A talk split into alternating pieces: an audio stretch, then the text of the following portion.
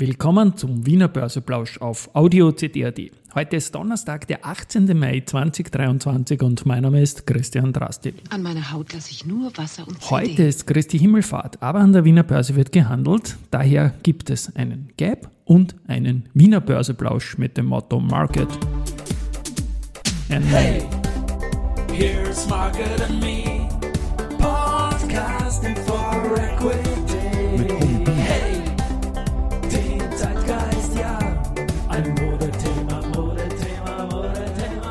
Ja, die Börse als Modethema und die Mai-Folgen des Wiener Börseplausch sind präsentiert von Wiener Berger und der österreichischen Post, deren geniales Soundlogo im Hintergrund.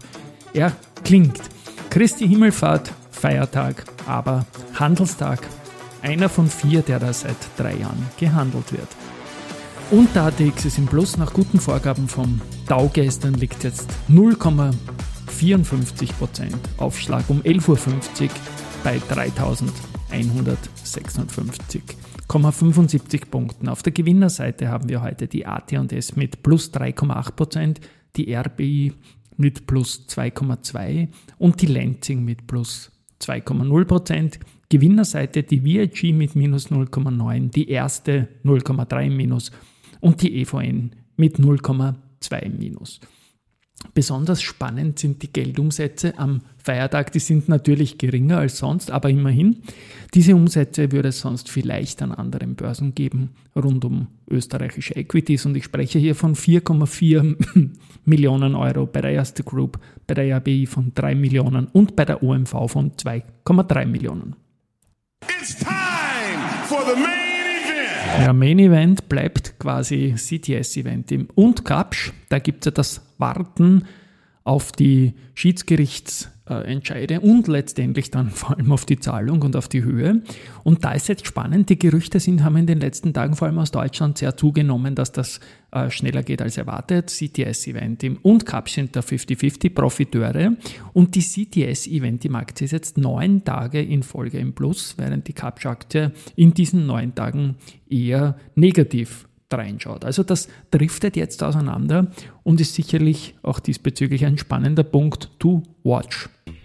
Keine harte Pause, Geschichte wird gemacht, CD voran. Ja, zweimal Alltime High haben wir auch am 18.05. und zwar beide vor fünf Jahren im Jahr 2018 gab es das High von der SPO mit 109,9 Euro und das High von der RHI Magnesita mit 60,9 Euro.